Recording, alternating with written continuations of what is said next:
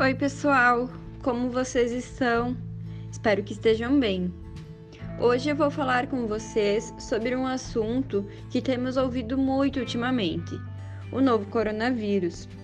Sabemos que é de grande importância termos os devidos cuidados com o vírus.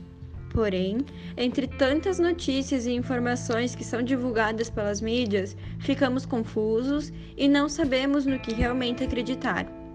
Por isso, o assunto de hoje é a relação entre Covid-19 e a diabetes. Vamos lá?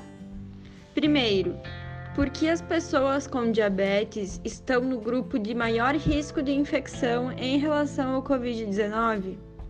Bom, pessoas com diabetes não têm maior risco de infecção, mas sim maior risco de gravidade da Covid-19. 2. Pessoas com diabetes controlado têm menos risco de complicações relacionadas ao coronavírus? O risco de complicações pelo Covid-19 é muito menor e quase igual ao das pessoas sem diabetes se os níveis de açúcar no sangue estiverem controlados, se a diabetes então estiver controlada. 3. Os sintomas da Covid-19 são diferentes em pessoas com diabetes? Não, os sintomas serão os mesmos da população sem diabetes. Os sintomas mais comuns são febre, tosse seca e cansaço. Podem estar associados coriza, obstrução nasal e dor de garganta. Quadros gastrointestinais, como a diarreia, são menos frequentes. A maioria das pessoas infectadas apresentam sintomas leves.